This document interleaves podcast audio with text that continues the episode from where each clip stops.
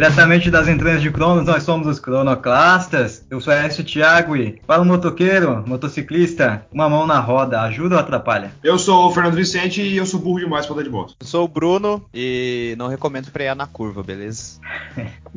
é, eu sou o Hernandes e com o preço dessa moto eu comprava um carro. Eu sou o Matheus e a minha poliu é a relação, ou vice-versa.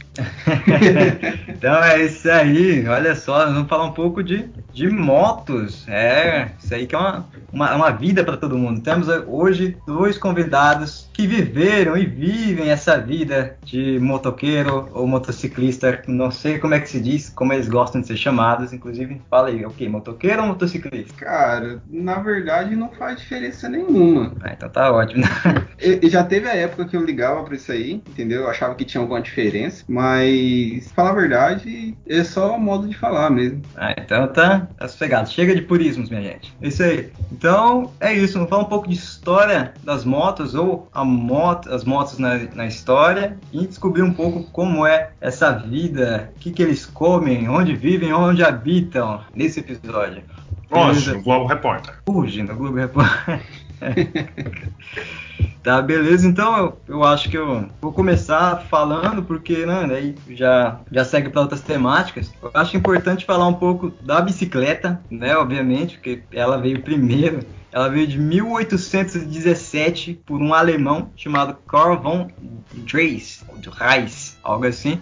E, e, olha só, ele fez um tipo uma bicicleta, né, de madeira assim. E veja só, ela não tinha pedal. Vocês podem pesquisar aí a primeira bicicleta. Ela era só um banco com rodas para a pessoa é, andar com ela. Então era meio que uma cadeira, cadeira andante, por assim dizer. Um disquinho de criança com duas rodas. É, não, não, é, é diferente. Era um na frente do outro aí, mas não tinha pedal. O cara não tinha chegado a inventar essa ideia do pedal até que veio já em 1820, alguns anos depois, o escocês Kirkpatrick Macmillan obteve então a tração da roda traseira. Então ele conseguiu fazer eh, justamente essa ideia de pedalar e você fazer mover a roda de trás. Mas nós também vemos sempre em fotos antigas, né, essas fotos francesas, aquelas bicicletas com as rodonas gigantes, né? E, e, e o pessoal inventou esse negócio por quê? Essas rodonas gigantes, porque diz que era mais fácil se pedalava por mais distâncias com menos esforço. Não sei se isso tem algum tipo de lógica,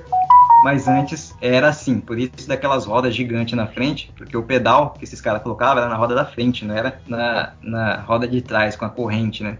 Enfim, e outra parte importante, antes da moto, é justamente a invenção do pneu, porque antes as rodas elas eram é, feitas de madeira e com, com borracha maciça mesmo, cheia, borra, tudo borracha. E olha só, olha só, quem que vai trazer aí a, as primeiras ideias de um pneu? É um cara chamado John Boyd Dunlop. É, já ouviram esse nome, né? Dunlop. Então, em 1887, é um, um, escocês aí, ele inventou essa ideia de você fazer uma parte oca, né, de borracha, e por dentro você colocar uma, como é que fala? A bolsa de ar, como é que fala? Eu esqueci o nome daquilo. Câmara de ar. Câmara. Isso. Ah, exato. Que ajudava muito a pedalar e, e né, a roda, a roda ajudava muito, né? E nasceu então o pneu.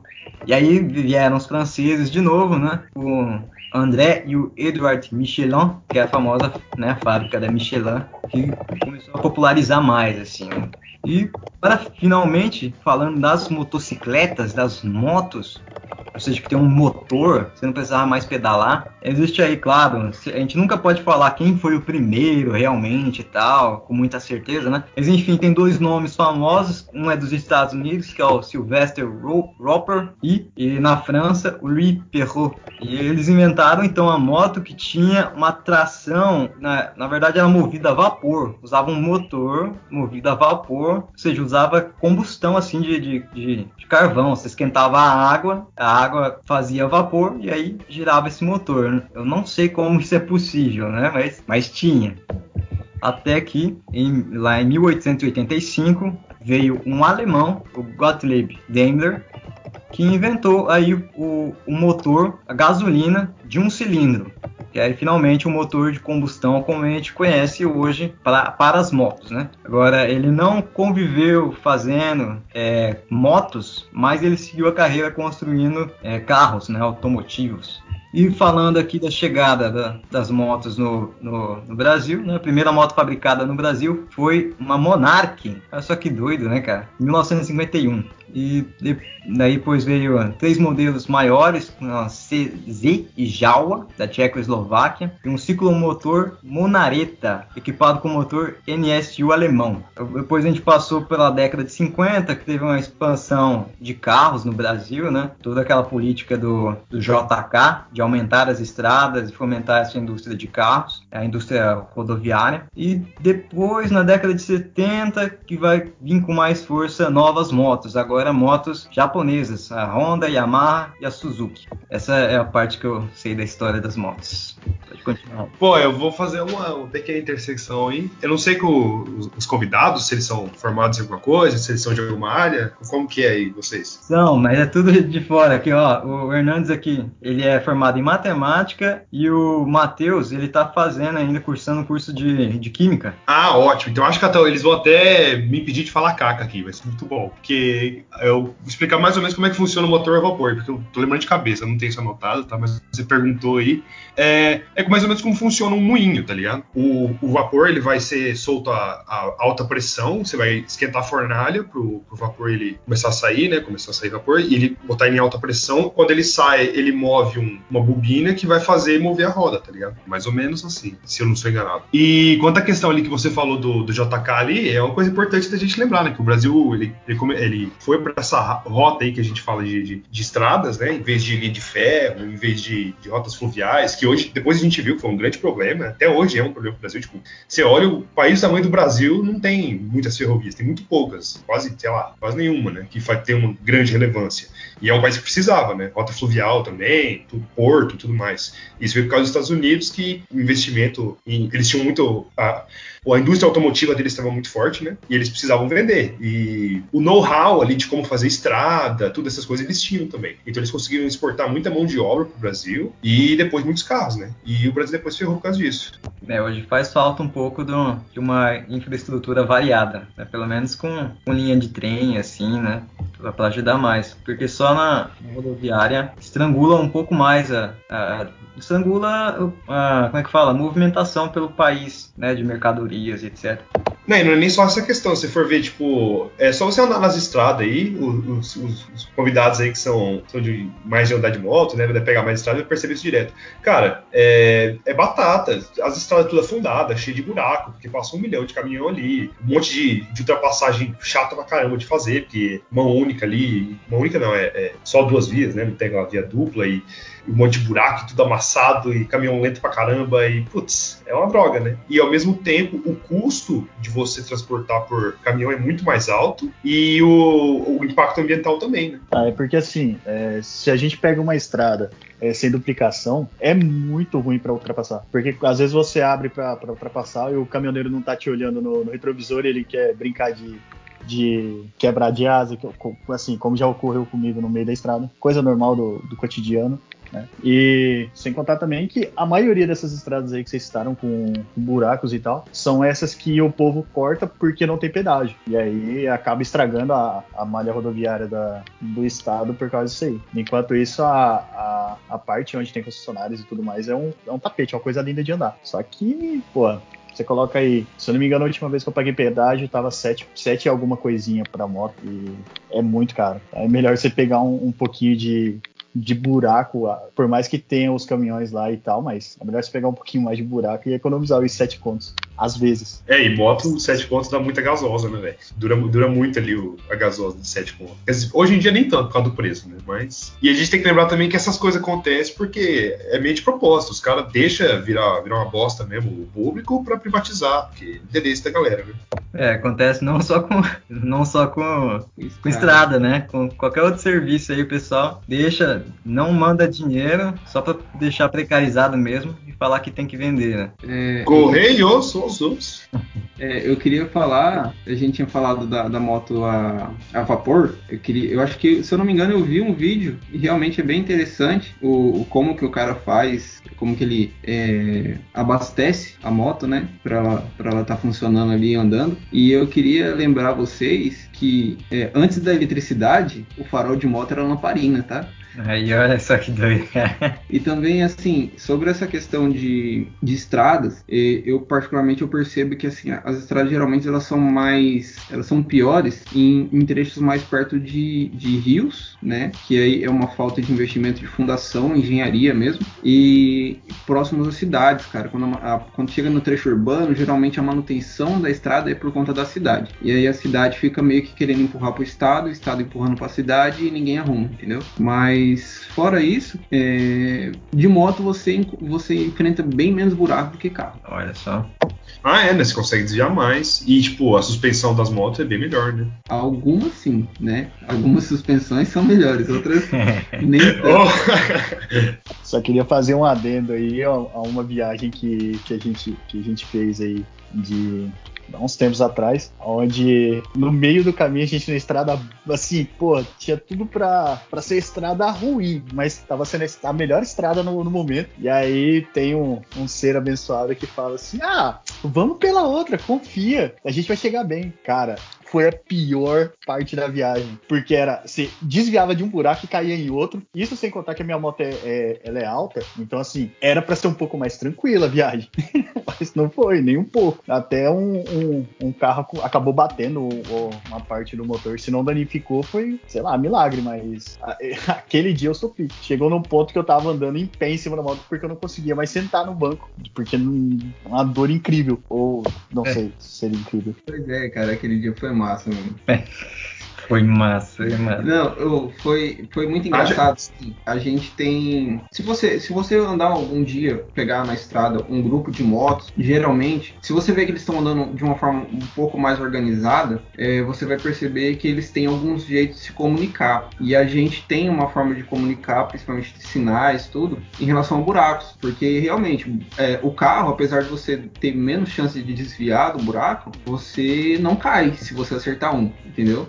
Uhum. Então a gente pega e a gente tem um esquema de ficar. Quem vê primeiro vai passando para os outros. O, o, a pessoa que está na frente, né, vai, vai mostrando para os outros. E esse carro a gente pegou, a gente sinalizou um para o outro e reduziu, porque a gente sabia que tinha que desviar de uns buracos que estava que tava perto da gente, do lado do nosso lado da faixa. E eu mostrei também para os meninos que tinha um buraco muito grande para o outro lado, que não, não seria uma boa ideia desviar entrando na, na faixa da contramão. E aí o carro foi ultrapassagem. E aí ele percebeu que não era uma boa ideia também, só que ele percebeu meio tarde demais. Nossa. Não é, essas coisas acontecem bastante, cara. E, e quando aquele negócio de. É, que meu pai ele fazia muita trilha, né? E eu andava com ele e tal. Aí ele. Aquele, sempre tem um amigo ali que fala: Não, vamos pegar um atalho. E se perde pra caralho, começa a chover e tudo. Nossa, é umas graças, né? Sempre assim. Exatamente quando você pega né, a estrada ali que chove, justamente no dia que chove. E o dia que chove o motociclista é uma, é uma, coisa complicada. Principalmente se você não anda com capa, como é o meu caso. Eu já, cara, já aconteceu de eu, de eu ter que ir, sei lá, pô, 40 quilômetros da onde eu morava. E na hora de ir, pô, solzão, tá, não sei o que, e eu felizão. Aí na hora que eu tô voltando, sei lá, saí, andei 10 quilômetros da, da, da, outra cidade, chuva, cara, chuva, chuva. Sei lá, se a viagem dura 40 minutos, choveu 38 minutos. Na hora que eu chego na, na, na porta de casa, para a chuva, abre o sol. Ou às vezes quando como, já aconteceu também com, com o Hernandes, a gente indo pra, pra cidade. E aí ele, ele começou a chuviscar e ele falou assim: Não, pera aí, eu vou parar e vou colocar a capa. Aí eu, ué, por quê? Não tá, não tá chovendo forte nem nada. Ele, não, presta sua atenção. Ele parou, tirou a capa do, da moto e bem nesse momento parou de chover. A coisa maravilhosa, cara. É, acho que a previsão do tempo não, não prevê o senso de, de meteorologia do, do motociclista. Não, acho que tá aí um bom método, né, pros caras. Ver quantos motoqueiros tá saindo sem capa de chuva. Aí quanto mais tiver, mais chance de chover. É assim que funciona a pesquisa meteorológica. Cara, esse negócio ah. de chuva aí é complicado, cara. Teve um momento, um tempo atrás, quando a minha mãe tinha uma bizinha ainda, né? Aí tava aí um amigo meu, ele tinha outra, né? Falei assim, vambora pra, pra chácara, né? Que a minha, minha colega que morava comigo aqui, que é amiga minha, ela mora saindo da minha cidade, eu acho que dá uns 16 quilômetros. Ela mora pro lado do Paraguai numa, numa estância lá. Os pais dela trabalham lá e tal. E aí ela chamou a gente pra ir lá, pô. E é muito bom ir lá, porque ela recebe a gente muito bem, mano. E tem muita comida lá, velho. Tipo assim, eu não faço nem tereré pras pessoas que vêm em casa, velho. E aí eu chego lá, eu como igual um condenado. Falei, não, beleza, bora então, né? Cada um na sua vizinha. E aí na, na metade do caminho choveu, cara. Nossa senhora, foi aquele dia foi triste, cara. Porque depois a gente tem que, pra entrar ali no, no lado paraguaio, é estrada de terra, mano. E é, não é nem terra, é areia, mano. É pura areia. Então foi, foi triste, mas a gente chegou, pô. As motinhas sofreu, ainda mais com o meu amigo, que é gigante, pô. Ele tem 1,90m e poucos, eu acho. Ele é muito grande, velho. Então aquela motinha dele, eu, eu vi aquela suspensão dele, parecia uma. Uma. Uma cama elástica, velho. O bagulho era cabuloso, mano. Não, é, você falou e eu lembrei, cara, a gente tava falando de buraco antes, até morreu uma menina é, faz, faz, faz uns um poucos anos aqui em Dourados, porque é, a roda caiu, a roda da frente caiu num buraco, a moto, tipo, deu um bob assim, a traseira foi pra, pra frente, ela caiu de ca- cabeça no chão e morreu, tá ligado? Então é perigoso, velho. É, ainda mais vizinha, que é a rodinha pequenininha, né? Ah, mas aí essa, essa questão do, é, do de acidente aqui, principalmente aqui em Dourados, cara, não tem nem como falar assim, ah, pô, acontece por, sei lá, buraco ou imprudência do, do motociclista, é, ou do moto amigo, como preferirem. Mas, cara, aqui é um, é um negócio muito louco. Você tá, mesmo que você tá andando a 20, 20 por hora, não, lógico, ninguém vai fazer isso, né? Mas você tá andando a 20 por hora, vem, sei lá, 300 carros e te fecha de uma vez. Então, assim, às vezes mesmo que você tá andando de boa, pode ser que aconteça com você um acidente, sendo que foi outra pessoa que causou e não foi nem você. E, sei lá, aqui pra buraco, eu acho que a cidade tá de parabéns. Uma coisa maravilhosa. É, não, Douradense é é uma coisa desgraçada, não sabe dirigir, não. Os caras andam no meio das duas faixas, e o caramba, né? E aquilo, você mesmo falou, moto, você não precisa estar errado pra se ferrar, né, cara? Moto você só precisa estar ali pra você se ferrar, entendeu? Você não precisa estar errado. Mas assim, é, co- considerando essa questão da queda da menina, eu não lembro muito bem como que foi, mas também é uma, uma questão que a gente pode abordar mais pra frente, é sobre equipamento de segurança, cara. Equipamento de segurança é uma coisa que faz muita diferença, infelizmente aqui no, no nosso país é, é, é muito caro, entendeu? Considerando o- a faixa salarial média do pessoal, ainda assim é muito caro, mas é uma coisa muito importante, entendeu? E sobre chuva, cara, é, a situação sua aí, primeiro eu quero falar, avisar, falar para você que areia, às vezes, quando tá molhada, é melhor, tá? É, Porque quando ela tá seca, é facinho pro cara cair. Quando ela tá molhada, geralmente ela fica mais dura. E aí também depende da chuva, né? é, depende da chuva. É, é, depende de quanto choveu, né? Até um certo ponto é melhor. Depois de certo ponto, aí qualquer coisa é ruim. E chuva, pra mim, pelo menos, é, tem três coisas que eu não gosto muito de juntar quando eu tô andando de moto, que é frio, chuva e noite. Principalmente se for chuva e noite ou chuva e frio. Então, é, é, são as coisas assim que eu, eu particularmente não, não sou muito fã de juntar. Não que eu tenha problema em, em andar de moto quando acontece esse tipo de coisa, quando tem essa questão, mas, mas é uma coisa assim que eu particularmente, se eu tiver a opção de não andar quando eu estiver juntando tudo isso, eu prefiro não andar.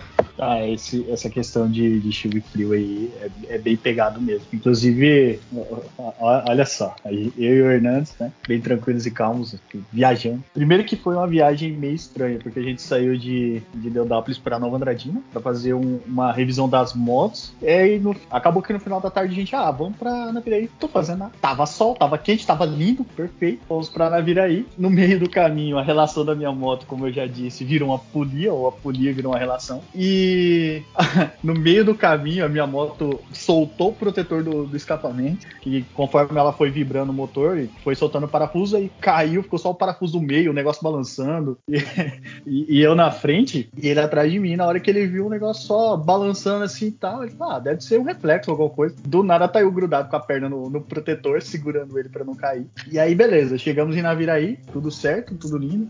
Aí eu, no outro dia que a gente foi voltar, depois de ter arrumado a moto, trocado a relação dela e tal, a gente voltando, saímos de. de saímos de, de Naviraí, chovendo, ventando, um frio, meu amigo. Aque- aquele frio que só de você relar o dedinho na, na, na- na porta do frio, ele já te arrepia. Aquele Ridículo frio. E a gente viajando tranquilamente, chuva, vento, frio, poeira, barro. caminhão com barro. Achei e que aí você- a gente. Achei que você ia chegar, tava caindo tudo da moto, achei que você ia falar que chegou, chegou lá só em cima de, um- de um- de um- uma roda da moto, assim, monociclo. Olha, eu vou, te, eu vou ser bem sincero, não foi muito difícil disso acontecer, mas ainda bem que não aconteceu, porque senão eu, eu- eu ia estar bem, bem chateado. Mas, mas se, se vibrasse mais um pouco a moto, eu acho que eu chegaria só em cima do quadro dela, empurrando com os pezinhos, que eu não alcanço no chão. É, é triste essa vida. E aí a gente chegou em, em, em Viema, parou a chuva. Paramos a moto, parou a chuva. Subimos a moto, fomos embora. Choveu de novo. É lindo, cara, lindo o clima. Eu, eu amo chuva, principalmente pra viajar. Espero, espero que não aconteça isso, mas na viagem, espero. Nossa, muitas tretas. É, o, o que eu ia falar também? Ah, o. Mano, você estava falando aí de areião, de moto aí e tal. Cara, eu. Meu pai, como eu falei, era do motoclube, né? Como eu falei antes aqui na conversa, um motoclube com nome muito foda. Motoclube do Tigrão. Porra, que, que motoclube, sabe? De Pica, velhos de tá? 40 anos. Põe respeito, tá? Claro, Põe velho. respeito, você é louco. Motoclube do Tigrão, já, porra, você é louco. Já imagina um cara barbudaço, monstro, em cima da moto, já, já nem olha pro cara já. O cara impõe respeito demais. O cara Era tudo e velho. dá aquela. O, ca- o cara olha pro maluco e fala. Dá uma de Sergião ao mesmo tempo. É, Ai, verdade. mas- não Mas, mas continuando rapidinho, cara, aí meu, é, esse motoclube do meu pai era tudo velho, é, com filho já tal. Mas eles, uma coisa que eu curti é que eles faziam todo ano uma é, daqui 7 de setembro, sei lá, passava 7 de setembro lá, não lembrava, é, e uma ida pro Pantanal, cara, uma trilha pro Pantanal. E eu fui duas vezes nessa porra. Cara, eu caí tanto, velho. Eu caí tanto, nossa senhora. Eu chegava no final do dia exausto, porque eu não andava 200 metros e caía, velho. Que era um areião do caramba. E eu não sabia andar direito, sempre fui meio burro. Cara, areião, areião. E, cara, areião é, joga a moto pro lado pro outro, você não, você não segurar firme e acelerar, tá ligado? Você, ela, ela meio que afunda no areião e o areião fica jogando pros lados. Você tem que acelerar. Só que eu era todo cagado de medo, né, cara? Eu era burro, então eu só caía. Por isso também que o- os equipamentos de segurança aí, como foi citado, são muito importantes, porque senão, rapaz. O- no- na areia, cara, o negócio é você acelera e vai reto, tá? Você escolhe um rumo e vai. É, a não ser que você esteja com um pneu apropriado, tudo, mas é, dependendo da situação, fi, é só você escolhe um rumo, acelera e reza. Como é que era o nome daquele motoclube que você falou? É do Carlos Velho Barreto? É, é, em Dourados tem alguns motoclubes, né? Em Dourados tem Filhos do Velho Barreiro, tem, eu acho que é Cúpula do Trovão, tem Guaranis também. É, Guaranis é um pouco maior do que esses outros, que tem uma sede em Dourados. E, e Dourados, assim, é uma cidade até relativamente forte para essa questão de motoclube, assim. Também é questão de, de- da cultura da moto. É, Percebe-se, assim, que é uma cidade um pouco mais... menos preconceituosa com isso, né? É o centro dos clubes de moto. Aqui tem muito, né, disso, porque o pessoal às vezes procura é, sair um pouco da realidade, né? Porque eu, pelo menos eu vejo desse jeito. É uma forma de você, de você é, é, tirar um pouco a cabeça daquilo que, que você tá passando no dia a dia, ou sei lá, enfim. Porque você vai pro motoclube, você vai encontrar o pessoal lá que você conhece, que você gosta, que você vai, sabe, vai passar o dia que você vai curtir com os caras e tal. E, é- e aí aqui tem muito disso. Inclusive tem um bar aqui, é, eu não, não, não, não vou lembrar o nome agora, que o dono, se eu não me engano, é de um dos motoclubes, e aí ele, ele, aos finais de semana, ele chama a galera do motoclube, e a galera vai lá, coloca a moto lá dentro e tal, ele abre o bar pro pessoal entrar. Cara, assim, é um- eu vi foto só, eu não, não sei, não sei qual que é, mas eu achei, eu achei muito bonito, assim, a temática. Muito bonito e muito legal, principalmente pra quem gosta de moto. É, o É, Fernando ia moto é terapêutico, né, mano? Pode falar aí, Edson. Não, é, o Fernando ia falar sobre um clube de moto, né? Famoso. Ah, verdade. Mas se a gente for voltar pra história, acho que eu vou voltar um pouquinho antes ali, que vai ser importante. Vocês vão entender o contexto aqui. Pera aí. Ó, é o seguinte. Primeiro quero falar da, do que impulsionou a, a produção de motos no mundo, né? Que ela foi criada ali, que nem você falou, em 1885, mas não era uma coisa que era produzida em larga escala, era uma coisa bem de boa. assim. O que foi acontecer foi as, as guerras, né? É o que sempre muda as tecnologias do mundo, né, cara? É isso que a gente, a gente vê em to, todo episódio que a gente vai falar, em tudo que a gente vai falar em história, tudo tem relação com, com a Segunda Guerra, tá ligado? É, é, incrível. E aí, o, a segunda, na Segunda Guerra, tinha umas motos bem legais, primeira coisa que eu quero falar aqui, que. É, qual é o nome da empresa aqui? Deixa eu só lembrar aqui. Aqui, Royal Enfield. Dá uma procurada, é o nome dessa moto, assim. Royal Enfield Comet 500, que é a mais clássica deles, eu acho. Que, cara, você vê a foto, você vai reconhecer na hora, assim. Ela tem um, tipo uma plaquinha em cima do, do paralama da frente, assim. É bem classicona essa moto. Assim. É, essa empresa existe até hoje, só que hoje em dia ela é indiana, porque até o Bruno vai falar um pouco mais disso depois. Ali nos anos 70, ela começou a enfrentar muita. Por causa da crise do petróleo, né? Começou a enfrentar uma crise e começou a enfrentar um mercado internacional com a Honda, né? Com as empresas, na verdade, não só com a Honda, com as montadoras japonesas. Tem a Yamaha, tem, tem as outras, né? Suzuki, Kawasaki, essas todas, né? Aí, só que é, outra coisa legal também dessa, dessa Royal, é, qual é o nome?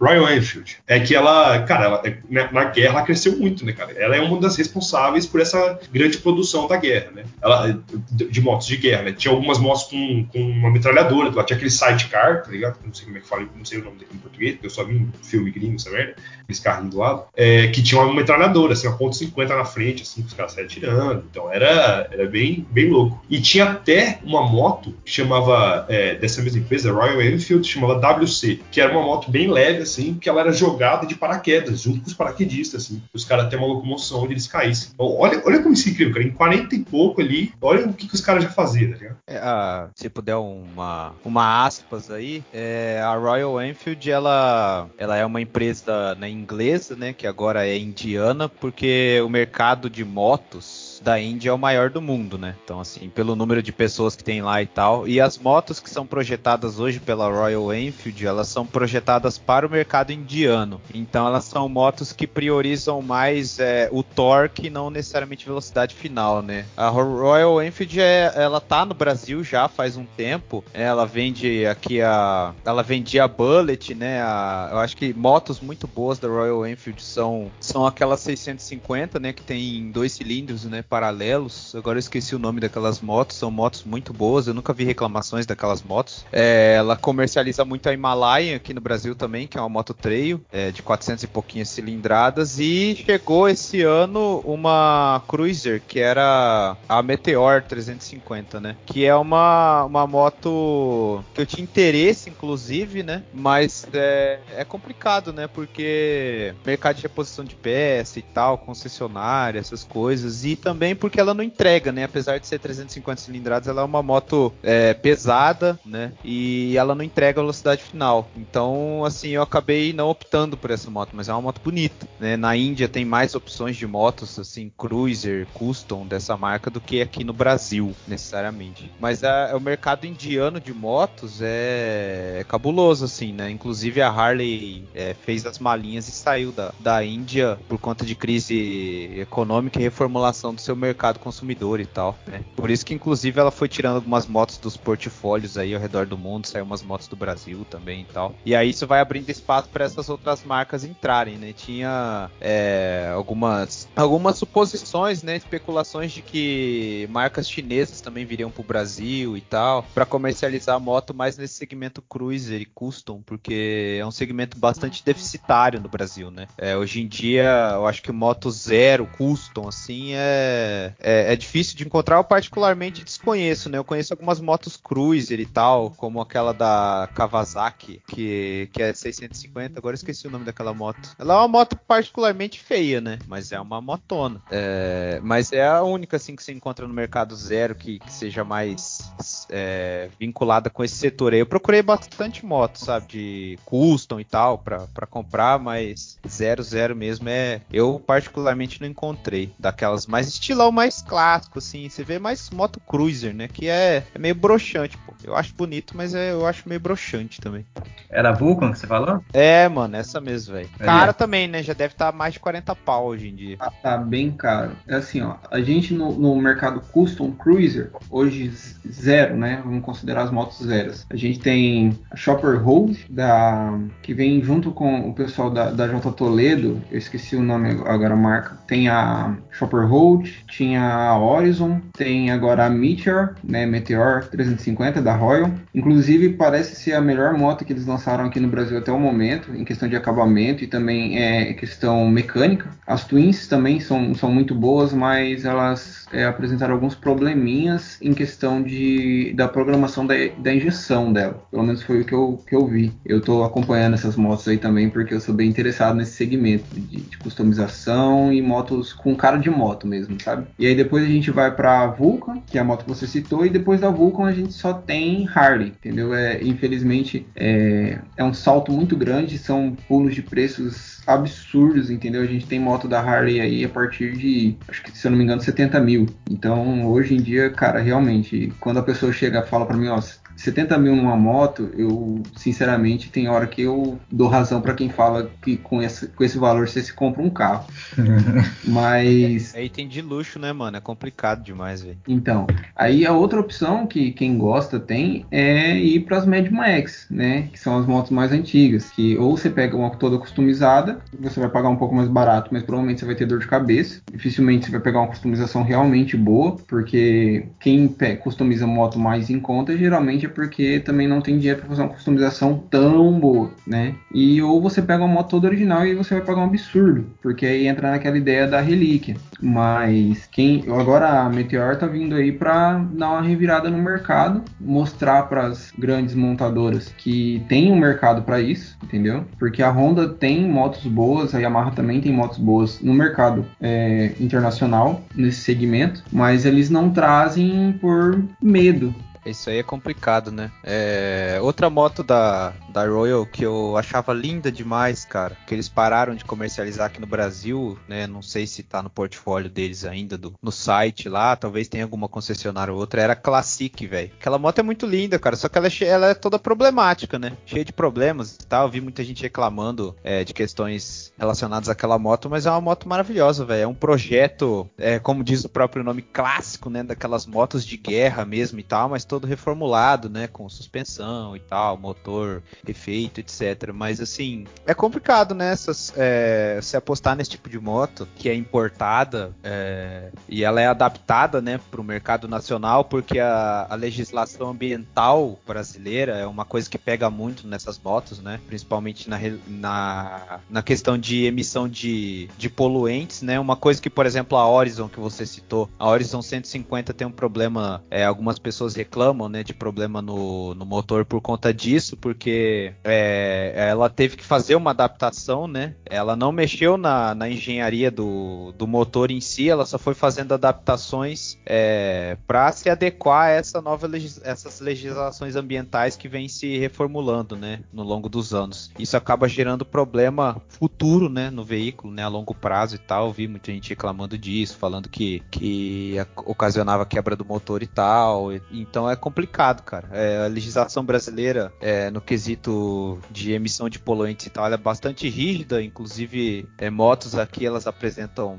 potência menor do que em outros lugares, às vezes, né? Elas são é, exportadas daqui, por exemplo, à Argentina, porque lá a legislação é mais branda do que aqui, né? E o inverso não acontece, né? Também por conta de carga tributária. Tem motos custom na Argentina que são lindas demais, que são comercializadas ali. É, agora eu esqueci o nome da marca, mas ela é bem conhecida e elas não vêm pro Brasil, né? E se você quiser trazer, você vai pagar aí uns 40%, vamos lá, de, de carga de tributária em cima do veículo, brincando, né? Então é complicado. É, é tudo muito complicado, né? Complexo. E a gente que sofre, né? Porque a gente, consumidor final, a gente fica à mercê da, das motos de plástico, né? Com todo respeito. É, na verdade, o, o problema aqui do Brasil, na verdade, a gente tem uma legislação de emissão de gases mais rígida do que os Estados Unidos.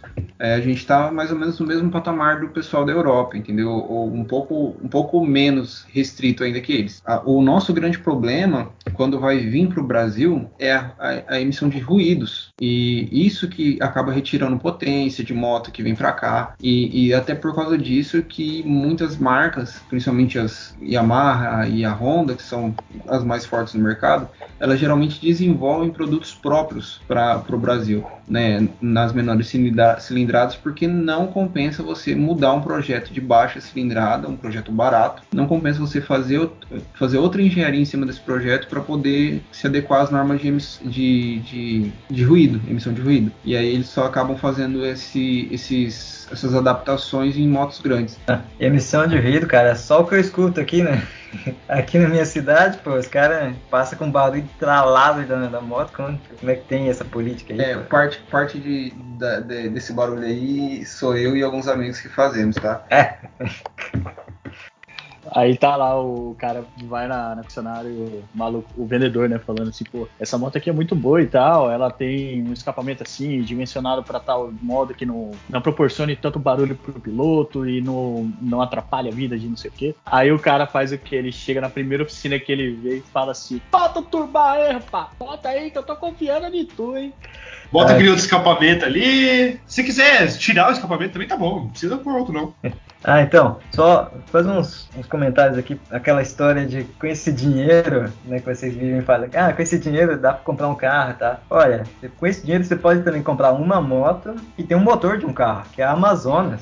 Exatamente. ela tem uma, é uma moto que tem marcha ré, cara, tão pesado que ela é, velho. Dá uma pesquisada aí depois. É, inclusive, a gente tem moto, motos é, no mercado aí é, de grandes montadoras aí que tem aproximadamente tem praticamente um motor de carro que é a Goldwing da Honda que é um motor 6 cilindros boxer e tem também a, a Rocket 3 que tem muito carro que não tem tanto motor quanto aquela moto. Uhum. E cara, queria voltar naquela história da Segunda Guerra Mundial, que a gente tem uns podres para contar. Acho que inclusive no primeiro episódio a gente comentou daquelas empresas que tinham a ver com a história da Segunda Guerra Mundial, né, com o nazismo, que elas contrataram historiadores e tal, e aí elas não queriam que os historiadores, obviamente, falassem mal desse período, né, deles, assim, que eles estavam envolvidos só.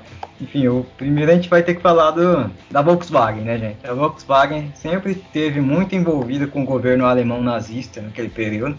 E, assim, a gente tem que falar que ela usou de mão de obra dos campos de concentração. Uma parte da, da fábrica ali da, da Volkswagen foi inclusive para Auschwitz, né? Porque, assim, Auschwitz, na verdade, é um complexo ali de três campos, né? Um deles era de extermínio, outro não sei o quê, e tinha esse outro que tava ali os trabalhadores é, transportados, né? Judeus transportados para trabalhar é, de graça, né? Até, até a morte, até o desgaste físico, para produzir e ajudar a Volkswagen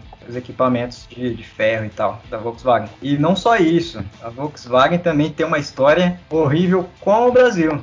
Veja só, uma, veja só, ela foi condenada, a Volkswagen foi condenada aqui a pagar 36 milhões para compensar as violações durante a ditadura militar no Brasil, cara. Ela se aproveitou desse momento da ditadura para ter casos, inclusive, de violação de direitos humanos dentro da, das suas fábricas. Então teve questão de tortura e de prisão dos empregados que trabalhavam nessa fábrica. É claro, então para prender se falava que o cara era comunista e tal, o cara ia preso e tal, então se torturava. E isso era, era até comum. Existem outros casos também de mineradoras, que, que era quase um campo de concentração, cara. Tem mineradoras ali lá no Amazonas, ali por ali, que você escuta os relatos das pessoas que foram trabalhar lá, elas não podiam, tipo, olhar no relógio, não podia ter contato com gente de fora. Se tinha exército, tipo, uma segurança particular, assim, de, de militares, sabe? Pessoas vigiando com armas para ver se as pessoas não roubavam ali as pepitas de ouro. E se não gostasse de algum trabalhador ali, o cara era preso naquele lugar ali mesmo, sabe? Um regime de trabalho horrível. E eu acredito que coisa parecida aconteceu aqui com esse caso da Volkswagen, né? Ela se aproveitou desse momento da ditadura para poder é, abusar cada vez mais dos, dos trabalhadores que, lá na, na fábrica deles, já que eles não iam ter nenhum respaldo perante o Estado, eles não seriam defendidos os direitos trabalhistas nesse período.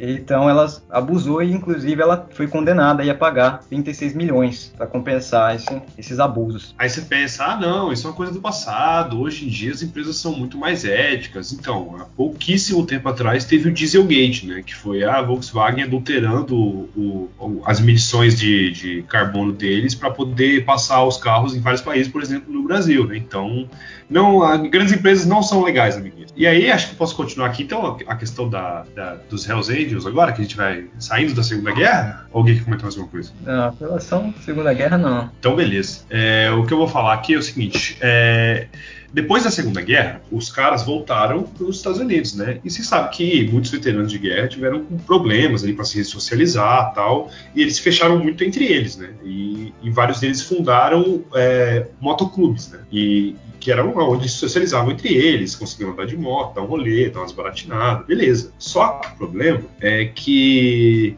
eles muitos deles sofriam de trauma pós-guerra, essas coisas, e eram muito violentos, né? Então, até em 1900, os Hell Angels foram formados em 46, eu acho, e em 47 teve uma é, na Califórnia, é, os caras tipo, vai ter tipo um, uma passeata, sei lá, como é que uma parada de motos, como é que é o nome disso? Sei lá, que ia durar três dias, assim, um monte de motos junto junto. Como é que chama esse, sabe?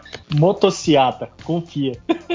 ah, não, eu não. Esse termo não, esse termo não. Esse termo é proibido aqui nesse podcast. Não, mas é, zoeiras à parte, teve muita briga, muita gente bebendo, gente se matando com tiro, e caralho, espancamento. E deu muita merda, né? E aí a federação é, dos motociclistas lá da, dos Estados Unidos falou: não, que isso aí na verdade, é, 99% do, dos motoclubes eram cidadãos é, é, estadunidenses, honestos, que pagavam seus impostos e seguiam as leis. E que 1% eram os badernistas ali, né? Aí o que aconteceu foi que esses caras é, pegaram essa alcunha de 1%, principalmente os Hell Angels ali, né? Foram o primeiro desses vilanges assim, a, se chamar de outlaw, de fora da lei. digamos. Então eles, é, a partir daí surgem esses, um, esses caras que se chamam de 1%, ou os, é, em, em, inglês é os one percenters, né? Que eles é, até depois se infiltraram muito com tráfico de armas, tráfico de drogas. Então foi um problema muito, é um problema até hoje muito grande, né? E não foi só o Hells Angels, tem vários outros, tem os, os bandidos, tem é, putz, me ajudem a lembrar, os Mayans. É, na verdade, se eu não me engano, Mayans é um seriado, tá? O, é, desculpa aí, mas. Ah, pode que não. Então qual que é? Mas é, é um nome desse, parecido com esse aí. Eu não vou lembrar agora.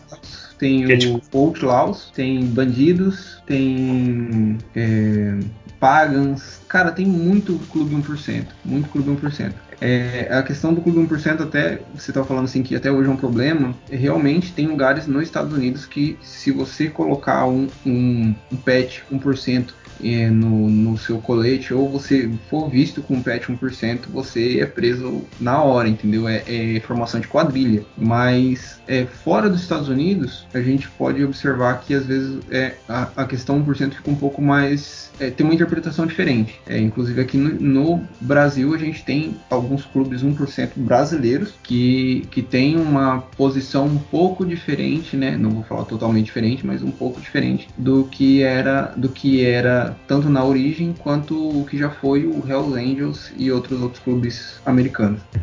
É que vai mudando, né? Os lugares assim, espalhando. Só é. pega o símbolo, né? Uhum. Mas muda E, e outra, é, querendo ou não, hoje em dia você não faz mais nada escondido. Você não tem mais como fazer as coisas fora da lei. E grandes clubes, eles sofrem, tipo assim, nessa questão aí de ilegalidade, é, eles não conseguem fugir disso aí também. Então, para não, não manchar, não ficar é, manchar a imagem do, do, do, motociclismo, do motoclubismo, é, muitos clubes vão optando por ficar mais de boa na situação, entendeu? Não ter, não caçar confusão, não mexer com coisa ilegal, vai ficando um pouco mais é, na deles, né? Então, isso também vai mudando um pouco é, a postura dos clubes. É, é, é bem isso mesmo. É, quando eu falei lá, os mais, na verdade, era mais, era Mongols, confundi. É, Maias é o da, do seriado lá. E pior que eu nem assisti essa porra e esse tava com essa merda na cabeça. Os Hell Angels, né? Ah, não, claro, é que você comentou aí que ele, hoje em dia, assim, ele, os caras se chamam de já a nova geração, né? A segunda geração e tal.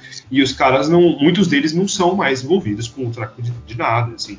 É, eles são considerados fora da lei, né? Mas eles, é, como eu posso dizer, eles falam, sim, alguns, vários deles falam que na verdade eles só não, o que importa para eles não é a lei do Estado, é a lei do motoclube. Né? Só que eles querem manter a paz, eles não querem, eles só não querem que ninguém desrespeite eles, tem todo esse treta aí, tá? E que eles não saem por aí cometendo crime, igual saem no documentário. Isso eu vi um relato de um, um dos participantes desses 1%. Ah, e um detalhe, uma curiosidade, o, os Hells Angels, uma vez eles foram fazer uma segurança pro show. Olha, você trabalhar de segurança no show do, dos Rolling Stones nos Estados Unidos, né? E adivinha, deu ruim, claro. Deu muito ruim, cara, porque na plateia o pessoal começou a brigar lá e o cara sacou uma arma e atirou no, no, no, no cara que tá assistindo o show, né? É uma treta grande até hoje ali. Pra estou surpreso. Olha, pra ser bem sincero, é, é, com, essa, com essa questão de segurança aí, cara, é a mesma coisa que você pegar o, os caras e colocar eles para defender, sei lá, uma rinha de galo. Se um galo matar o outro, eles vão matar outro galo. Não vai fazer diferença nenhuma para eles, sabe? É só uma, uma forma deles de, de mostrar, entre aspas, a segurança. Porque é que nem ele disse, tipo, a, a, o regimento do clube é o, que, é o que tá acima da lei. Tanto é que um motoclube, sei lá, vamos supor que você tem um, um regimento de 30, 40 normas que você tem que seguir aquilo afim. É, lógico que nem tudo você vai seguir, mas é, é bem isso. Você tem que seguir afim. Se, por exemplo, ah, você tem que cortar o cabelo a cada cinco dias. É um exemplo a cada cinco dias. Você vai cortar o cabelo a cada cinco dias, como manda o, regimento. Agora, se tiver uma lei, ah, você tem que cortar o cabelo a cada três dias, o cara vai olhar vai falar assim, ah, mano, hum, pelo amor de Deus, né? Não vou. E seguindo seguindo ó, a questão do. Ah tá. Os Mayans lá, que nem o, o Fernando falou, é, é, é, fácil dizer que você lembrou, porque assim, acho que aqui de todos nós, acho que eu e você somos os únicos que não assisti. Não sei se, se o, o, o Bruno assistiu, mas eu mesmo não assisti, só que a primeira coisa que me vem na cabeça quando eu penso em motoclube, tirando os outros que eu já, já é, tive a. É, o, que eu tive a oportunidade de participar, é ele que vem na minha cabeça, porque ele é o mais famoso. Qualquer coisa que você abre na internet você digita lá motoclube, não sei o que e tal, aparece eles. É, a mídia deixou, deixou a série bem, bem explícito pro, pro cara já lembrar isso aí. É, o. Mas eu não assisti ainda não, mas Sons of Anarchy eu tava quase terminando, viu? E sobre a questão das regras, é, é, nós dois já participamos, inclusive eu tô no motoclube. É, eu penso da seguinte forma: eu tenho, lógico, meus, as minhas convicções pessoais, mas assim, quando você entra num motoclube, ele é meio que uma sociedade alternativa que você tem ali para você ser você mesmo, para você ficar tranquilo, para você esparecer, tudo. E é uma sociedade que você não é obrigado a participar. Então, se você tá ali, você segue as regras. Se você não quer participar, você se retira, entendeu? Pelo menos é assim que eu penso, que eu vejo as regras do motoclube. Mas as maioria das regras do motoclube geralmente são em relação a respeito é, respeito entre membros e, e, também não fazer nada que cause um desrespeito ao clube e também existem algumas regras assim sobre o escudo, sobre a posse das cores. Mas isso aí, se vocês quiserem, a gente pode falar depois. Informações das internas aqui, tá vendo? Privilégio.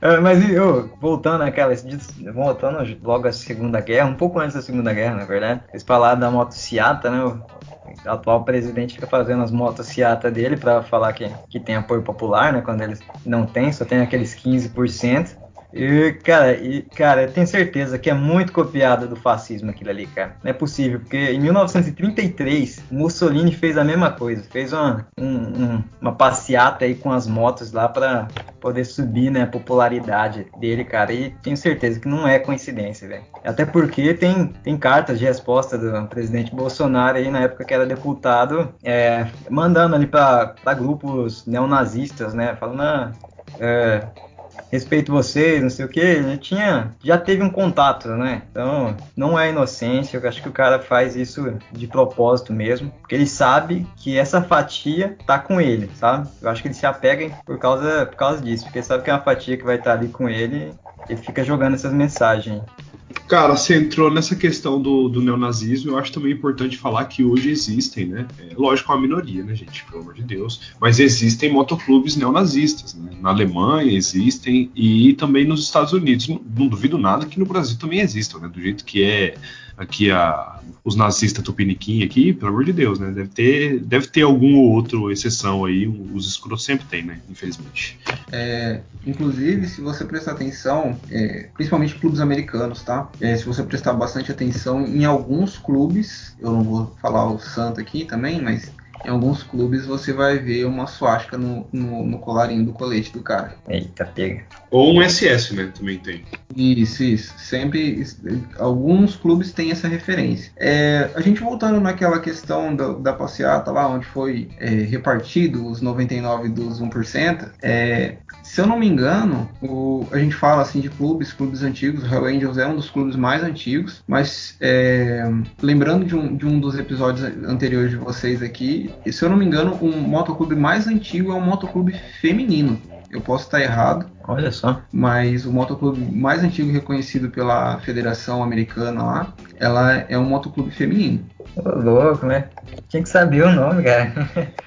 Vou pesquisar depois aí, que massa. Não, pesquisado. Cara, bem provável, até porque deve ter sido ali na época da, das guerras, né, cara? Então os caras estavam lá na guerra, as, as, mulheres provavelmente tinham que. Tinham não, estavam é, se virando, né? E quando eles estavam se virando, essas coisas foram acontecendo, né, cara? É a evolução, ainda bem. Olha, é, o nome do, do motoclube é Motor Maids, né, que foi fundado em 1940 por duas senhoras que queriam tornar mais fácil e mais seguro para as mulheres pilotarem as suas motos.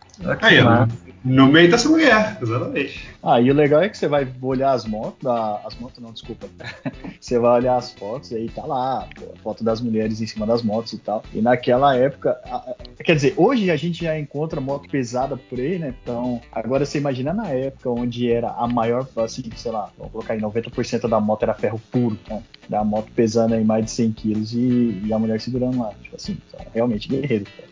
Muito louco. Aí, bom, o que mais que eu tenho para falar aqui só seria o fim ali da, da Royal, né, que a gente comentou antes, aquela empresa de moto ali, que ela, que nem eu disse antes, começou a enfrentar o mercado internacional, né, das, das empresas aí, principalmente as montadoras japonesas, né, que aqui no Brasil se tornaram muito forte. E aí até eu acho que entra uma coisa de cultura do brasileiro, que a gente meio que, que se apega em algumas marcas, assim, né, cara, tipo, igual carro. Carro aqui no Brasil geralmente é ali Fiat, Volks, Ford, Chevrolet, e não sai muito disso, né, os outros são a exceção. E aí acho que, Bruno, agora você pode falar da, da, da entrada da, do mercado das motos japonesas aqui. É, vou falar um pouquinho da Honda, né? Eu, eu não sou rondeiro, mas eu consumo dessa marca, né? Eu acho que é, é interessante falar da Honda porque a Honda ela não só veio para o mercado brasileiro como um mercado periférico. Ela se estabeleceu aqui, abriu um polo industrial. Eu acho que o principal diferencial da Honda, por exemplo, da Honda, da Yamaha, é, principalmente dessas duas marcas para as outras, é que a rede de distribuição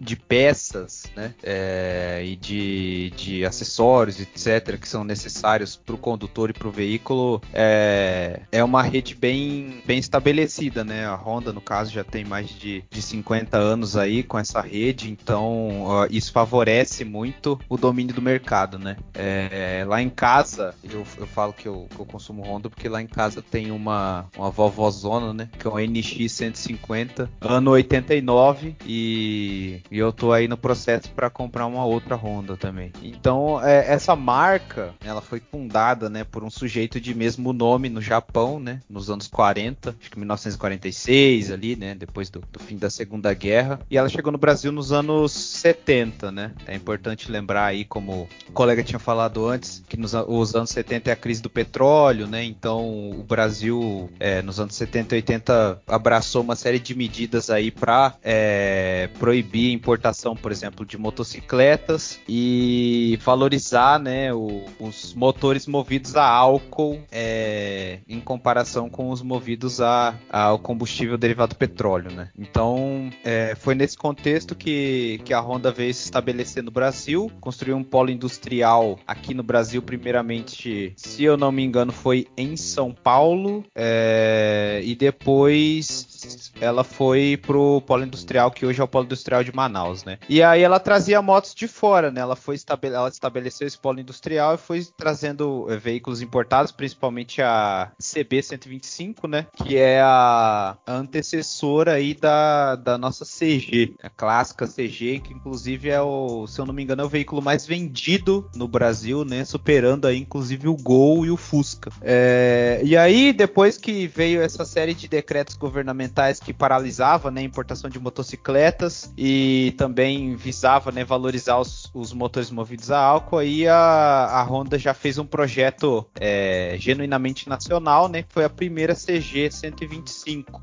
E depois veio a Turuna também 125, né? Que era uma moto forte e tal. É, e aí a Honda, né, no meio desse, dessa crise do, do petróleo e tal, ela produziu o primeiro motor é, de moto que, que era movido a álcool aqui no Brasil, né? Que também era uma, uma CG 125 movida a álcool, né? Que, que tinha já toda uma engenharia para partida fria e tal, né? Porque quem tem veículo movido a álcool sabe como que é complicado fazer o negócio pegar, principalmente no frio. Então, é, a partir disso, a Honda ela foi se tornando dominante no mercado, né? A Yamaha demorou para vir, veio depois. É, inclusive, a Honda enxergou no Brasil uma oportunidade de mercado, porque até a entrada da Honda nos anos 70, o mercado de motos no Brasil era bastante fraco, né? Não tinha uma marca dominante nem nada, né? O que a, a preferência dos consumidores do, do mercado de produção, né? Automobilístico brasileiro era mais pelos veículos, pelos carros e tal. E aí a Honda veio para estimular o mercado de motos no Brasil, principalmente com a CG. Tá aí no mercado até hoje, né? Os motores 125 para CG eles foram aposentados, agora são motores 160, né? Com tecnologia e tal.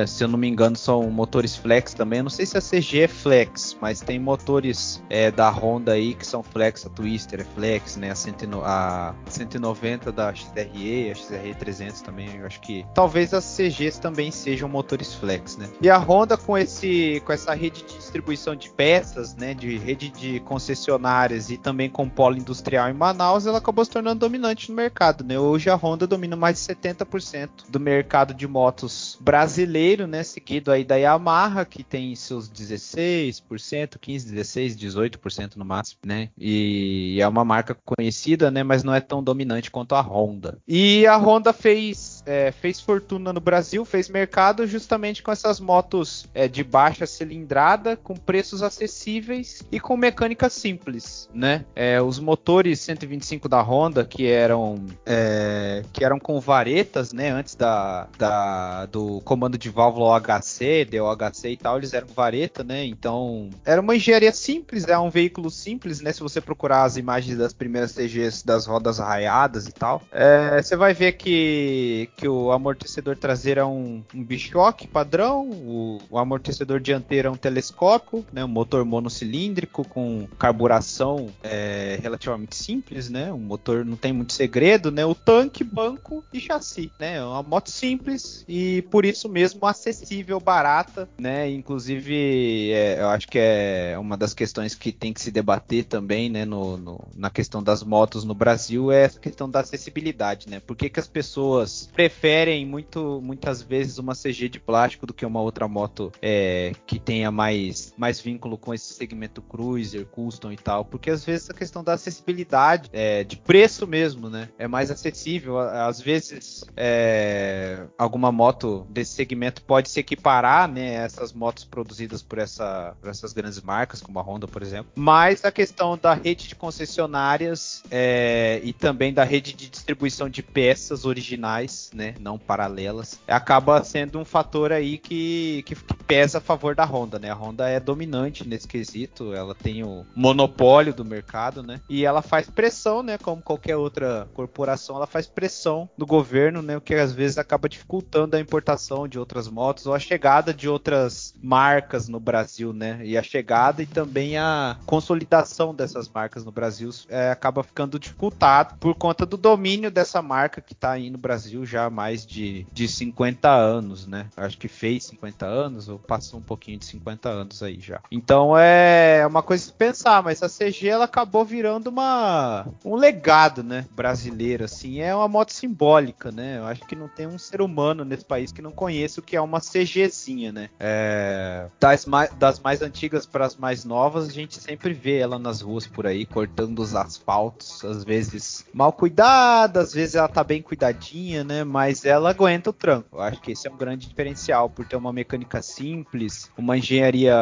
básica, mas é bem feita, ela aguenta o trampo, né? A moto clássica do trabalhador brasileiro aí, não tem jeito. É o Uno das motos, né, cara? É, é o Uno das motos. É, inclusive, essa semana ela fez. Eu não sei que semana que vai sair, mas essa semana que a gente tá gravando aqui, ela fez 45 anos de CG, tá? A Honda tá comemorando 45 anos de CG no Brasil.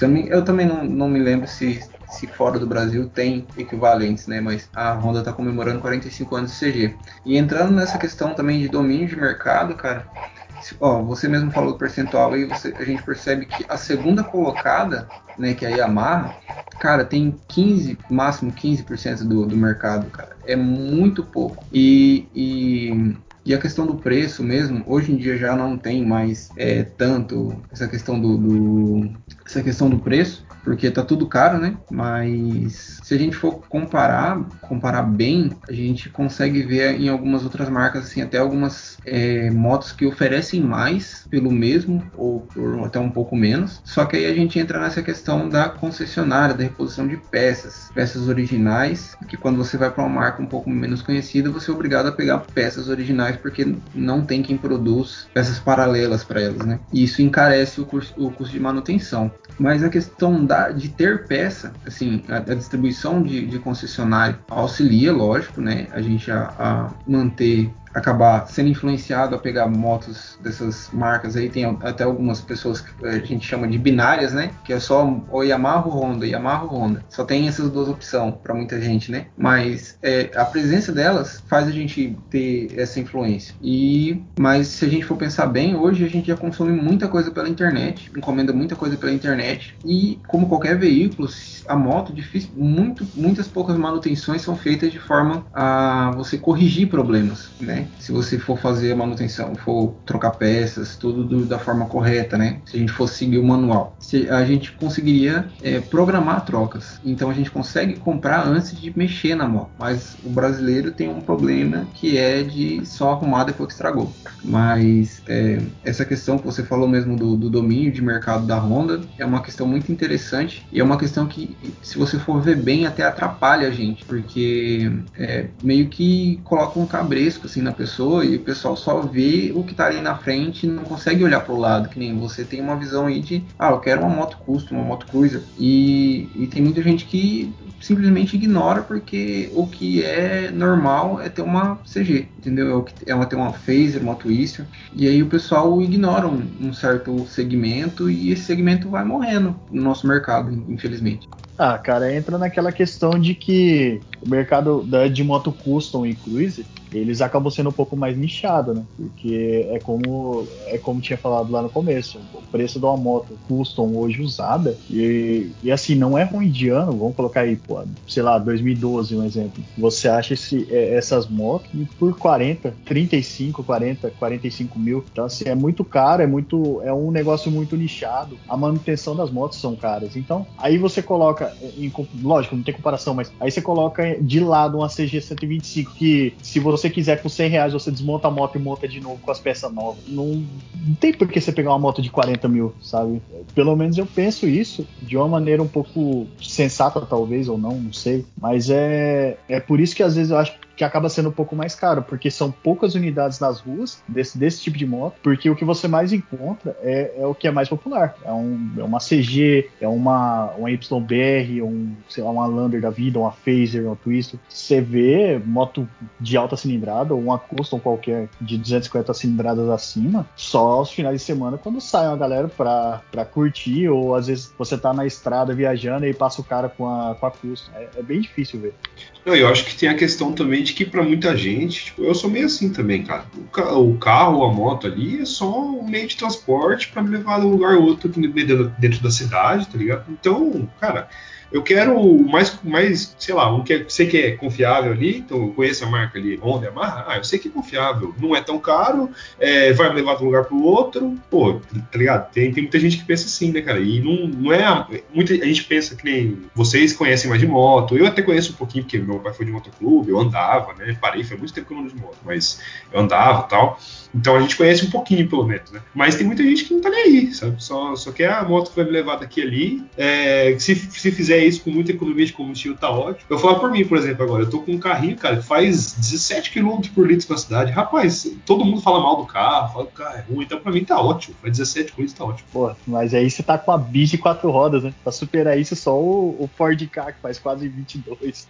É, e perdeu a chave também, não foi? Nem me fala nisso, cara. Eu perdi a chave desse carro. Aí eu falei, beleza, tá, me fudi, né? Perdi aí 600, vai ser. Liguei ela na concessionária, 1.200 conto. Aí eu, beleza, vou ver no chaveiro, 800 conto. Ah, porra, deixa quieto, né? Vai no, vai na concessionária logo. Pelo menos é, se os caras cagar lá, eu tenho como, como bater de frente. Tá certo. Eu, eu lembrei, falando da Honda, assim, eu lembrei do, da inovação que, só me engano, no Japão mesmo que trouxe essa inovação, que é o jeito de produzir do Toyotismo, que é muito louco, porque em vez de você ter uma máquina, assim, funciona mais ou menos assim, né? Em vez de você ter uma máquina que só faz carro, por exemplo, tem uma máquina que ela é capaz de fazer vários serviços diferentes para produzir produtos diferentes. Então, quando tem lá um semestre em que o carro vende bastante, mas já no segundo semestre do ano os carros param de ser vendidos, você para de produzir carro começa a produzir bicicleta, por exemplo, naquele período, com a mesma máquina, sabe? Com quase o mesmo equipamento até. E aí, daí o outro, no outro ano, primeiro semestre do próximo ano, as bicicletas elas param de ser vendidas, cai ali, meio que a demanda de bicicleta, aí já vai fazer outra coisa, vai fazer, sei lá, fazer qualquer coisa, tipo uma caneta, não sei, por exemplo, exemplo. Então, eles trouxeram esse mecanismo que ajuda muito a evitar a perda dos ganhos, né? Então eles começaram a essa nova forma de produzir que a gente chama hoje de toyotismo. Tem muito a ver com a coisa do momento, da hora. Então você pediu aquele produto, se faz na hora, naquele momento que está precisando. E aí na próxima, né, já, já, já é outro produto, tá? Opa, é, inclusive, se você for prestar atenção nisso, a gente pode ver isso fácil no, no mercado, é quando você vê vários produtos com a mesma plataforma também, entendeu? É, isso também, eu, acho, eu não, não, não tenho certeza se faz parte disso, mas a Honda faz muito isso, a Yamaha também faz muito isso, a Volkswagen faz isso, né, o grupo Volkswagen faz isso bastante. É, se você pegar uma Phaser, uma Lander e uma Teneré, elas têm a mecânica base dela é a mesma. Se você pegar uma, uma CG e uma Bros, hoje em dia a mecânica base dessas duas motos é a mesma. Então assim, é para você reduzir custo, reduzir perca e também para você se adaptar mais fácil ao mercado. Se você vê que uma Bros está vendendo mais do que uma CG, está saindo mais, você precisa aumentar a demanda, você tem muito menos dificuldade de você montar, é, de, de voltar a sua linha de produção para isso. E agora eu esqueci o que eu ia falar. Mas enfim, só corrigindo mesmo, é, foi no Japão mesmo, tá? É porque eu fiquei com, confuso do Toyota ser da Coreia do Sul e tal, não, mas é do Japão mesmo que nasceu essa forma de produzir. E eu imagino que isso tenha, deve ter um pouco a ver com, com, com, a, com o método de produção das guerras, né, cara? Porque na guerra era isso, né, cara? Você tinha que produzir isso, logo depois tinha que estar produzindo outra coisa e você tinha que usar o mesmo equipamento, né? Inclusive muitas fábricas que eram fábricas civis, sei lá, fábrica de caneta, fábrica de, de outras coisas assim, que a gente deu exemplo, de coisa simples, se transformaram em fábricas de guerra, né? de munição, de, de peça para tanque, de peça para tudo, né? Sim, né? E lembrando que essas empresas mesmo, elas ajudaram também na guerra, né? Então elas faziam bala, por exemplo, né? É, a Yamaha, a Yamaha, que começou com instrumento musical, chegou a fazer até, se eu não me engano, algumas peças de avião pra, durante a guerra. A, a Honda também fez isso. As empresas americanas é, foram obrigadas também a, a suprir necessidade do, do, governo americano durante as guerras, é, mudando produção. Inclusive essa lei, essa mesma lei que tem nos Estados Unidos, ela foi usada há pouco tempo em em relação ao coronavírus. É, a gente viu algumas fábricas americanas, elas sendo obrigadas a, a, pelo, pela lei, né? Lógico, a gente não está reclamando disso aí, tá? Que, que teve benefício, mas é, a lei dos Estados Unidos obrigou elas a parar a sua, li, a sua linha de produção e começar a trabalhar em cima de respiradores para produzir, é, produzir maquinário para suprir a necessidade da saúde do, no, no, no país. É, foi mesmo, sim. Só queria fazer um, um, um adendo aí sobre a Honda, né? vocês estavam falando agora há pouco. Eu pesquisando algumas coisas sobre a empresa que eu, eu pouco conhecia dela, né? E aí eu vi uma foto muito curiosa, que é o Pelé em cima de uma motoneta com, com o fundador da Honda e ele fazendo joinha. É uma foto Ah, maravilhosa, cara. Cara, o Pelé era. o- O cara, os caras falam do Ronaldinho, mas o, o Pelé, se a gente pensar pra época dele, ele era muito rolê aleatório também. Ele tava em tudo quanto é canto, cara. É, você deve achar tudo que é coisa do Pelé por aí, né? Aí, ó. Ah, eu vi, te procure, por favor. É- deve, se você procurar Pelé, moto e. É Honda ou Yamaha? Você deve achar. Essa é Honda, essa é Honda. É só você colocar é, Pelé, é, Pelé Honda 1974. E aí aparece ele. Tem uma que ele tá com a camisa, cara, da, da 125. Tá? É, ele com a camisa da 125, com, com a, a moto na frente, ele meio que ajoelhado na- atrás dela. Não, Pelé fez de tudo, inclusive propaganda de jogo, cara. É, virou até meme aí que tem um. Ele fazendo é, a propaganda de um jogo de, sei lá, de Nintendo, Play 1, não sei. Aí, só que não tá em português, tá em espanhol. Então o cara dubla em cima do Pelé, é, falando em espanhol. É muito engraçado. Caça também que vocês vão ver. Eu acho que a única vez que eu vi o Pelé falando inglês foi no, no filme com Sylvester Stallone. É, já comentou esse filme aqui também. é. Pérolas, pérolas. É, cara, acho que já, já dá pra encerrar. Vocês têm pra dizer mais alguma coisa aí? Eu só queria perguntar, se vocês não tiverem mais nada a dizer, claro. Eu só queria perguntar que moto que vocês têm aí, qual que é a moto de sonho de vocês aí, que vocês, ou que vocês estão perto de comprar, que vocês estão procurando aí. E, bom, se quiser deixar o, sei lá, o Instagram de vocês, o contato aí, o Twitter, fala aí. É, eu, eu tenho atualmente uma Phaser 250 2009, é uma motinha antiga, mas é muito boa, entendeu? Pro- ela tem um propósito bom, confortável, atende bem as minhas necessidades aqui, cara. E o que eu tinha, o que eu tenho para falar também é assim, ó, pessoal. Se vocês se interessam por motoclube, procurem algum que vocês é, se identifiquem bem, entendeu? Porque quando você entra no motoclube que, que você se identifica realmente, cara, ele se uma família para você. É, o Matheus, ele tá aí, ele pode falar também, cara, que a gente, a gente depois de um tempo, a gente se se torna uma família mesmo. É, é irmão, a gente se chama de irmão e realmente é irmão, mas isso é, é- a gente tem que também falar que é, são motoclubes que você, que você se identifica, você tem que se identificar com as pessoas, você tem também que ter uma, uma, uma confiança em, em quem tá ao seu redor, entendeu? É, motoclube pra mim é isso, cara. É, é irmandade, é disciplina, porque sem regra eu acho que, que nada vai pra frente. A gente tem as nossas regras, sim, que é pra manter a boa convivência, entendeu? Porque a gente hoje em dia a gente vive num mundo aí que infelizmente é, muitas coisas são muito exageradas, sabe? A gente perde um pouco a noção do certo e do errado e as regras estão aí pra gente acompanhar elas e ter pelo menos uma noção do que, que a gente tem que fazer ou que a gente não tem que fazer, né? Que geralmente é o, o mais interessante. Queria falar também, gente, se vocês têm curiosidade, ande de moto, é muito gostoso, entendeu? Tem gente que não vai gostar, então isso é normal, assim como tem gente que gosta de doce e tem gente que não gosta de doce, vai ter gente que gosta e que não gosta de moto. Mas sempre que possível, não economize em equipamento de segurança, cara. Equipamento de segurança é, é às vezes é- você fala assim, cara, isso aqui é caro, mas é o- às vezes é o preço da sua vida. É o preço de você estar ali, ou você tá andando no outro dia que você caiu, ou você tá de uma cadeira de, cadeira de roda, entendeu? Eu, graças a Deus, eu só sofri um- uma queda há pouco tempo. Acho que eu tenho cerca de 5 anos aí andando de moto, 4, 5 anos andando de moto aí. E algumas viagens tal, e eu sofri uma queda há pouco tempo por causa de uma fechada. E se eu tivesse com equipamento de segurança um pouco melhor, eu não tinha nem me machucado, nem me ralado, entendeu? Eu não, não sofri nenhum- nenhuma fratura, nada. Se eu tivesse com um equipamento melhor, não tinha me machucado como eu me machuquei, apesar de não, foi, não ser muito. E outra coisa que eu queria comentar é, é que o, o motociclismo, para mim, né, o- essa questão geral, é você se desprender de muita coisa, cara. Porque em moto não tem como você carregar um monte de coisa que nem você faz em carro, entendeu? Então você é obrigado a carregar pouca coisa, você é obrigado a, a conviver com pouca coisa ali e, e aquilo ser o suficiente. Eu acho que por isso que, que muita gente fala que moto é liberdade, porque você se livra de muita coisa. Você percebe que você não precisa de tudo o que você sempre leva, você não precisa de tudo que você sempre tá rodeado para você ficar bem, para você ficar feliz. Eu acho que para mim, em si, assim, em geral, moto é isso. Andar de moto é isso. Bom, eu, eu atualmente eu tenho uma Lander 2010.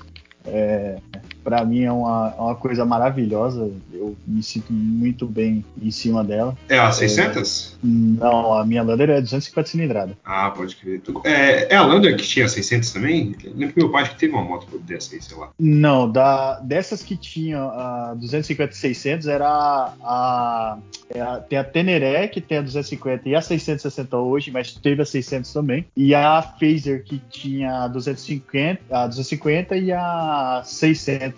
Da Yamaha tinha essas duas linhas. É, a minha a minha é uma 200, uma Lander 250.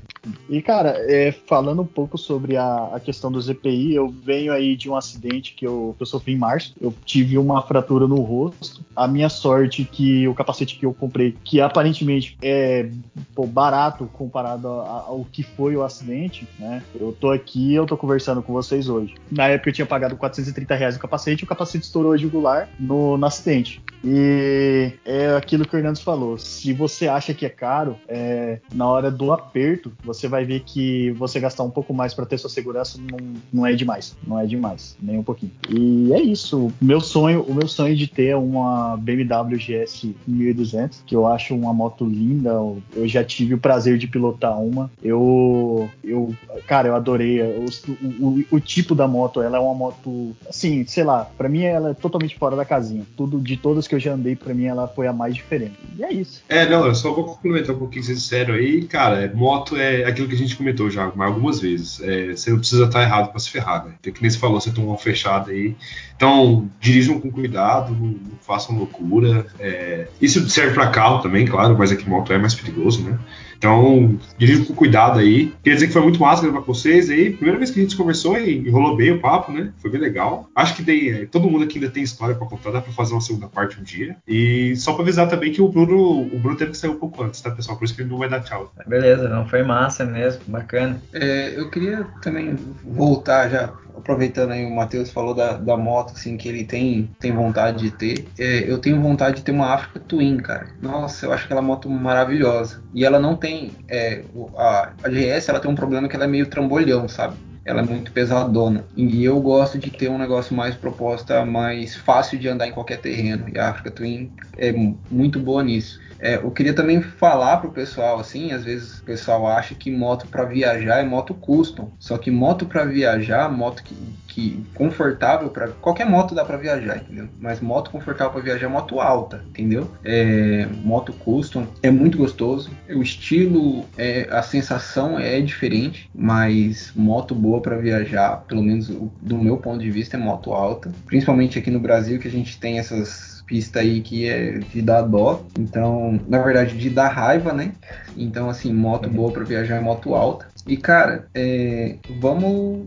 Pessoal aí que anda de moto, quer comprar uma moto nova. Gente, até. Não é, não é só o ZPI nosso, entendeu? É equipamento de segurança, coisa besta, boba, que a gente acha que é boba. Principalmente porque a gente tem muito essa questão de se achar muito. Às vezes um ABS faz muita diferença, às vezes um controle de tração faz muita diferença. Um curso de pilotagem, cara, tem muita gente, às vezes eu conheço, tem alguns amigos que acham que é um pouco de bobagem tudo isso, mas cara, você simplesmente olhar, não precisa ser pessoa, é, pessoalmente, até porque nossa região não tem, mas só de você assistir um vídeo na internet, o cara te explicando como, como fazer, e aí você vai para um lugar que não tem movimento, você tenta aprender a fazer uma curva melhor, ou frear de um jeito melhor melhor, cara, isso aí melhora muito a sua segurança, já me livrou muito de acidente. Então, gente, é, moto, como qualquer outra coisa, é aprendizagem. Então, é, se protejam, estudem moto e aproveitem, sejam felizes. É isso aí, velho. Muito legal conversar com vocês. A gente pode chamar aí de novo para